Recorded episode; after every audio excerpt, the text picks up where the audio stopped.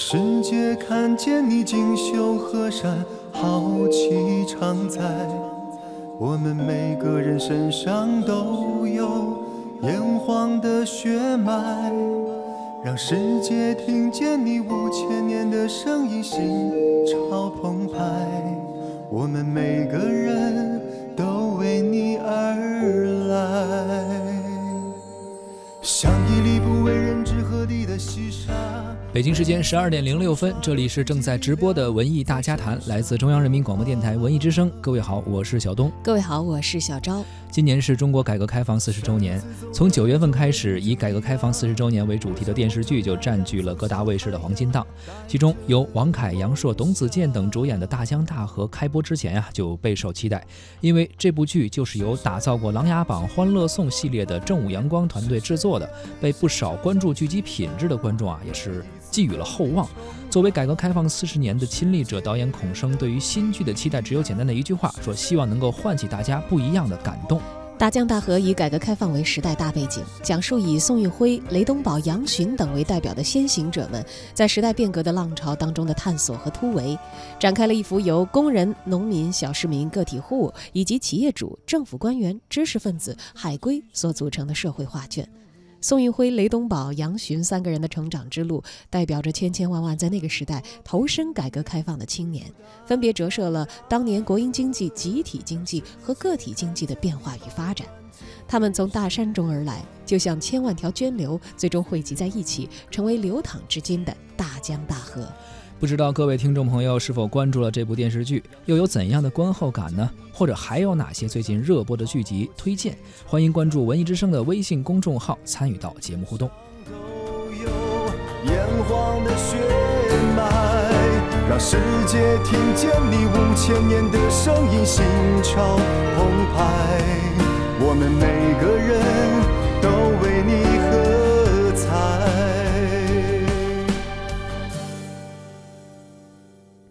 今天文艺大家谈，跟大家一起聊一聊正在热播的电视连续剧《大江大河》。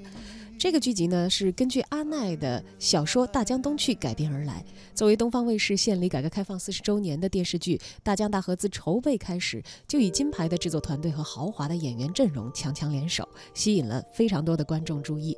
十二月十号呢，该剧正式开播。在首集的剧情当中，由王凯和童瑶饰演的宋运辉、宋运平姐弟俩，虽然同时通过了高考录取分数线，却因为出身的问题，只允许一个人去上大学。最终呢，姐姐宋运平自愿签下放弃上大学的申请书，牺牲自我，成全了弟弟的大学梦。对于这段剧情的描写，有过相似经历的观众表示看哭了。在那个家庭成分决定命运的时代背景之下，上大学对于那些出身不好的人来说，就是一种奢望。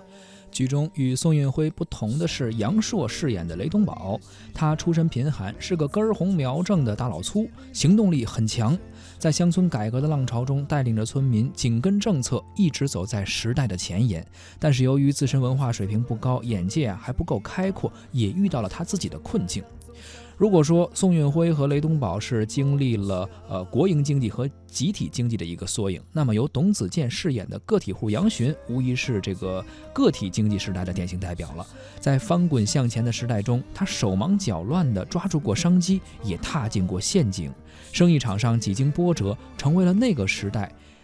经济体下的一个典型代表。事实上呢，不少观众对于这类年代剧呢，可能有一些刻板的印象啊，比如在表现大格局和打动观众之间是比较难以找到一个平衡的。嗯，这就非常考验制作团队自己的实力了。导演孔生呢也谈到了对于这个问题的看法。他说，很多人一提到这种类型的题材啊，就说哎呀范儿特别正，往往不会有太高的期待。但他说呢，我觉得关键是制作团队是否真诚的对待这件事情和对待那个年代。他直说。非常重要的是要让你的父母看了这部剧以后，会觉得这就是他们那时候的事儿。嗯，大江大河呢，前期筹备也是耗时了四年的时间，整部剧呢拍摄一共花了一百二十七天。而对于孔生来说呢，他仍然是希望这个剧啊能够拍得再慢一点儿，说慢慢拍，把它拍得更好一些。从演员的衣着啊、道具的设置啊，以及场景的搭建，剧中每一个细节都值得细细的去品味。在村镇的墙上，四处贴着那个时代独有的标语；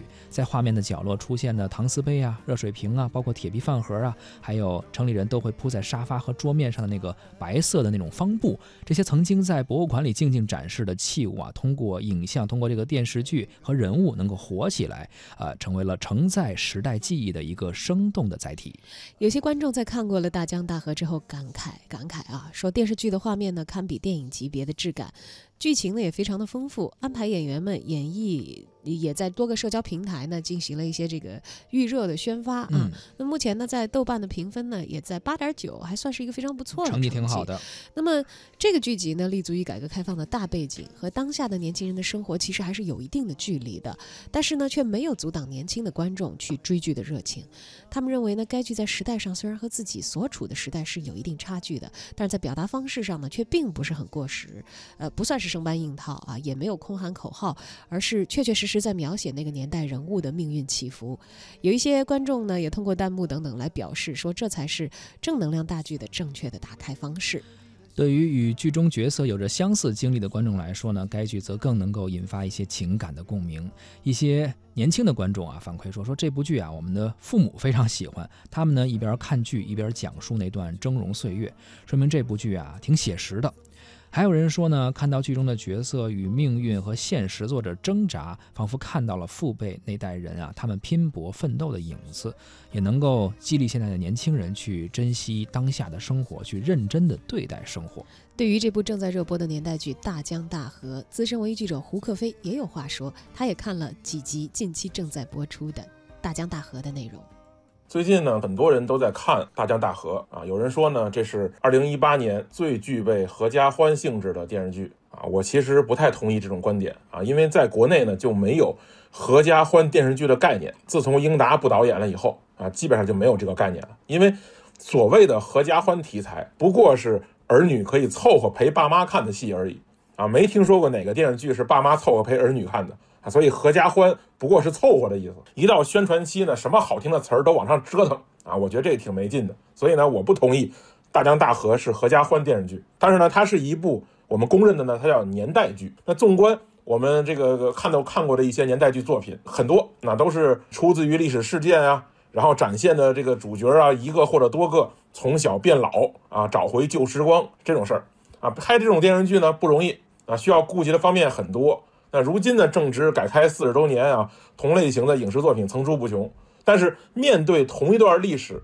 那到底是以什么视角、以什么故事切入啊？用什么演员来演？对于不一样的这个影视公司的制作商来说啊，这个做出来的作品这个差距非常大。有的这个作品虽然打着致敬改开四十年的旗号。内容我觉得是为四十年抹黑的。前不久呢，我看过一个这个小明演的电视剧啊，名字像个偶像剧一样，叫什么？呃，你迟到的许多年啊，也是这么个致敬的片子。前不久有一个袁泉跟陆毅弄了一个叫《风再起时》啊，为为了怕骂，居居然都把那个网络的都不播了。这两个片子连动静都没有，就是这种片子呢。它首先是受到了一种题材的限制，很多人呢对于这种年代剧不感冒。这个很多观众呢认为这个这个片子呢是命题作文，然后望而却步。很多这种项目在立项的初期就认定了自己一定不能占据这个收视榜的前前几名。所以这样的原因呢，其实是一部分来自于观众的观影喜好，另外一部分来说呢是自己拍的烂。我相信不管什么题材，你好好弄啊，都会有人喜欢看。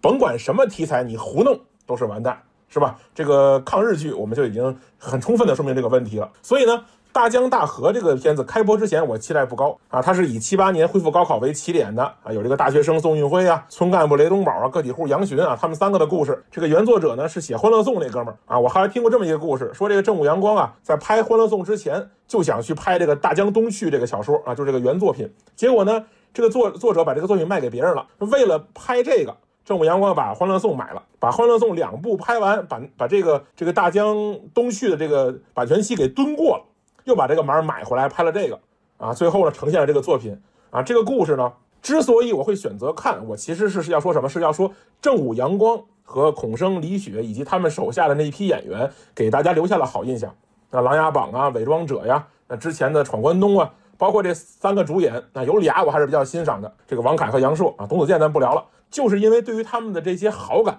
啊，我选择看了啊，所以一个好的制作班底啊，一些好的演员，他拍什么题材都有人看啊。他有有一些演员，他拍什么都没人看，是吧？咱也不举例子了。接着呢，我就聊聊这个年代剧为什么就不讨人喜欢？那就是年代到底要怎么呈现的问题啊。因为年代剧发生的时间啊，没有距离我们太久，那不像什么这个唐宋元明清那么远。您说明朝的事儿，可能您问您爷爷，他也没经历过，是吧？但是年代剧的年代，你问你大爷，他全都知道，是吧？所以，如何让观众信服这段故事发生的年代，成为了拍这种电视剧至关重要的问题。许多电视剧投机取巧的办法，就是给普通的画面叠一层黄滤镜啊。这种处理的办法，除了让画面变得昏黄模糊以外，就没有任何效果了。在这样相比呢，大江大河在这样的处理方式上还是不错的。不管是群演的造型啊，服化道的处理，镜头选择，色彩的调试，看得出来花了心思了。我仔细看了看。这些人物的这个衣衣服领口啊有没有磨损？有。住这家里的家具有没有磨损？有。后来他们去工厂里面，工厂车间里面那些设备有没有磨损？有。哎，我觉得这还可以啊。包括一些当年人物的状态呀，在动乱中的人们的这个行走的这个姿态呀，虽然我没有经历过，但是他们表现出来那个样子啊，你愿意去相信他，不见得是绝对真实，它是相对真实。正午阳光之所以被大家喜欢，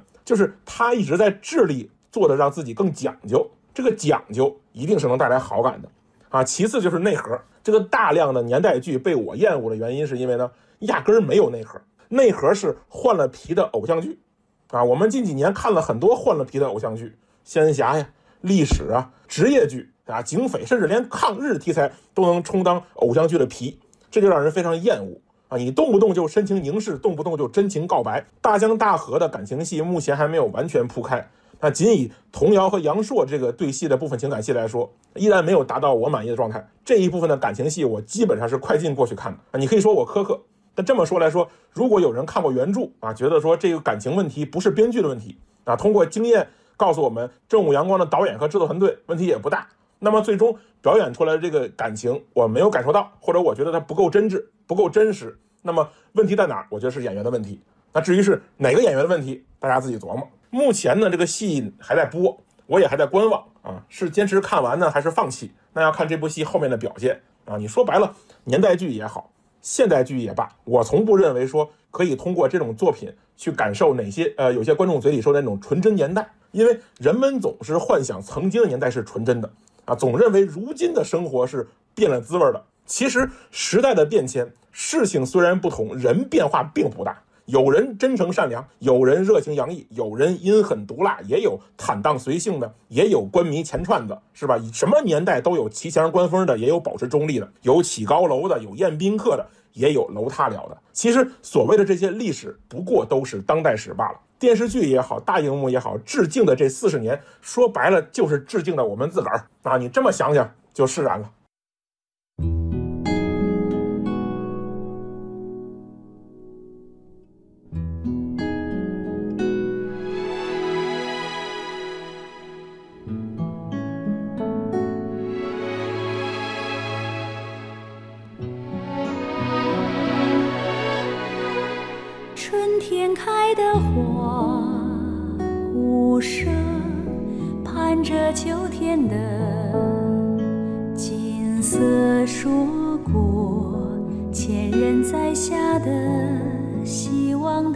种子，后人来获。夏天的骄阳如火，泛。起层层波，桃依旧热，推开一扇窗，让风轻扬过，如春。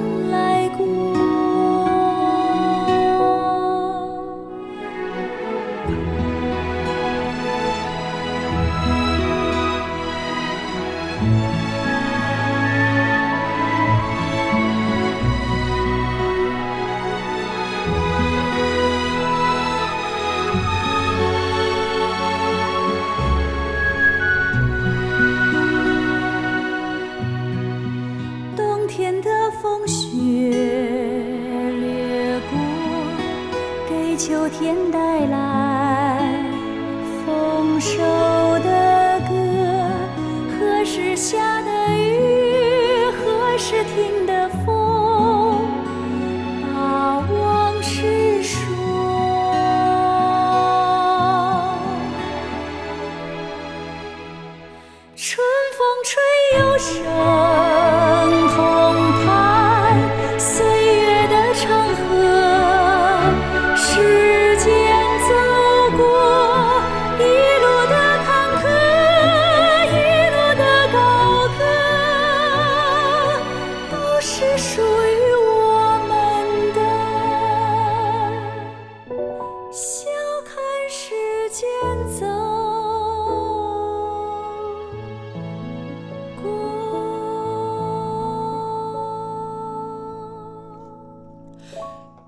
正在收听的是《文艺之声·文艺大家谈》，今天咱们关注的是最近开播的一个制作精良的口碑电视剧《大江大河》，相信可能很多呃听众朋友啊也看过这部剧。《大江大河》呢一开播，在很多年轻观众之中呢也是火了起来，很多观众都将这部剧的火有一部分功劳归功给正午阳光这个处女座的剧组，说剧中啊有很多的细节都非常的真实，细节抠得令人发指。很多网友像《琅琊榜》播出的时候那那样考据小细节的一样啊，去考据这个电视剧。比如说王凯饰演的宋运辉在山上喂猪的时候，那个勺子呀，包括切猪草的木头，还有绣刀等等，都是那个年代的。啊，当然还有人讲到，就是王凯去当小学老师的时候啊，班上的女生请他喝可乐，这是外公从国外带回来的，等等，只有四罐啊。呃，结果呢，有网友就翻出资料说，一九七八年的十二月，中美双方发表中美联联呃中美建交联合公报啊，宣布中美双方自一九七九年一月一号开始建立大使级外交关系。那么第二天呢，亨达与中国粮油集团签署了合同，获准向中国出售第一批瓶装的可口可乐。而且易拉罐这个不经意的细节呢，也预示着后来的改革慢慢的到来，这是有写实意义的一些有用的细节。呃，还有很多眼尖的网友发现说，王凯大学舍友身上的军装也很有代表意义。比如说二叔穿的是毛料军装，这这个剧中这个角色啊，而雷东宝呢穿的是劳动部的，这说明啊，雷东宝是普通军人，而二叔的身份最少也是个将校级别。当然了，这是抠细节啊，嗯像刚才其实胡克飞讲到了这个，好像这个正午阳光在谈剧本的时候的一些波折，是嗯为了要拍这个剧，你看这还还连带的买了《欢乐颂》，当然《欢乐颂》火了赚了钱啊。是，其实我倒是觉得我呃还没有开始看这个剧集，虽然大家讲了很多很称道的细节，我倒是觉得对于这个正午阳光挑这个本子这件事情，我是很赞同的，嗯，因为我也 不止一次在节目里说过了啊，我是这个原著《大江东去》的一个读者，忠粉。呃，忠粉忠粉，嗯。我是很认可这部小说的品质的。是，呃，一个是它的真实性，还有就是它的这个文学性，我觉得其实是在可能同时期的一些创作，而且是写我们当下的非常嗯。近的这些现实当中是非常出挑的。那么，呃，在这样的一个本子就是拿到正午阳光这种让大家相对信赖的团队手里头的时候，其实确实我会有一个很高的期待。就是本底是比较好的啊，具备嗯成为一个爆款的。首先从剧本上来说，或者内容本身来说，对，但是这个事儿特别考验编剧，因为嗯我们知道《欢乐颂》是这个原著作者阿奈自己亲自编的。是呃，我并不知道这个大江大河，因为从大江东去改成大江大河，这个这个剧本改编的工作是由谁来承担的啊？我觉得嗯其实是对编剧功力的一个极大的考验，因为在原著小说当中，它那么大部头的内容，势必有很多的人物线、事件线是必须要删去的。对，但删去了以后，你这个全景怎么呈现，以及有一些就是触发的关节儿嘛，就像你玩游戏，它可能有一个支线的人物，但是开启了这是你的一个主线的下一趴的一个情节啊，怎么样去排布？嗯嗯，所以我到现在其实还没有太鼓起勇气去看这个剧。这是很多剧都会面临的一个问题，就是原著，无论是网络文学啊，还是出成小说那种的实体小说的改编，都会被原著粉们有着一个不一样的感觉啊、他就觉得我挺期待的，但是我又怕毁了他我在我心目中原来那个经典的位置。对，因为我相信，因为一个小说啊、它能够在读者的脑中展开的这个空间是极大极大的，而且没有任何一个创作者可以摸准所有的读者脑子里会展开成什么样啊，因为他们只能以自己的创作来去具象化。就是是呃编剧也好，或者导演也好，主创们自己的一个想象空间，他自己想象出的画面。对，而且想到的和呈现到的，它中间还有一还有一些嗯差距啊。所以你可以先看看第一集、第二集，然后呃如果 哎呀，就是可以追下去你知道我是知道这事儿有多难，是因为原著里头的人物首先是鲜活的，然后他们中间的关系是复杂的，嗯。就是不但是人物吸引人，他们之间的关系和发生的事件才折射这个时代当中的很多的浪花，你知道吧我？听出来了，你看啊，对于呃剧本本身、原著本身，你是很看好的；对于这个团队，你也挺认可。那你是对演员不满呀？呃，不是对演员不满，我说啊对于这个团队呢，也不说很认可吧，对他们有期待，但是我认为他们也许还不足以完成一个这么难的本子，是吧？所以容易有可能出现 出现失误，这是我一个呃比较这个呃悲观主义的一个原著读者原著粉可能都会有这种感觉吧。啊，不过呢，作为一部呃，算是最近一段时间播出的，还挺受大家关注的一个呃这样一个年代剧吧。呃，大江大河确实也是挺不一样的。除了刚刚我们说到那些细节以外，在技术上啊，它也是使用了较少见的超宽的电影画幅，这也使得剧集呢会有一些呃电影的质感在里面。很多人感觉，哎，这个看上去好像很有电影感啊。呃，这当然这是技术的一些问题啊，硬件方面是的啊。但是呢，具体的剧情啊，包括演员的表现呀，可能还得真的是呃你去看一看，是不是会让你 失望？反正周末了嘛，没事儿，你你又是会员，对，你在网上不要浪费这个汇集是吧？是大江大河，至少其实我们在年末呢看到有这样一个呃相对认真，然后。又能够比较有开阔的视野去呈现一些对曾经发生的真实的剧集，而且很多观众看来啊，包括很多网友，他说《大江大河》呢，呃，他为什么觉得具备成为爆款的一个潜质？就是说，呃，现在还没有播出过半嘛，不知道后边表现如何。但是他觉得跟家长一块儿呃陪伴性的去观看啊，一边看剧啊，父母还能够跟自己讲一讲自己曾经的经历啊，哎，这算是一个陪伴式的观看吧，也算是一个合家欢的一个情情景吧。很多儿女能够感受一下这个时代。好像也能够了解，甚至通过这个电视剧参与一下爸妈的青春。对，就算你跟父母亲一块看了，他说：“哎呦，我们当年不是那样的。”嗯，他跟你讲讲他当年是怎样的。没错，可能也会增多我们对于那个年代的了解。好了，上半时段呢，咱们就聊到这儿啊。没看过这部剧的朋友呢，可以关注一下。下半时段，小昭和小东继续和您聊文艺。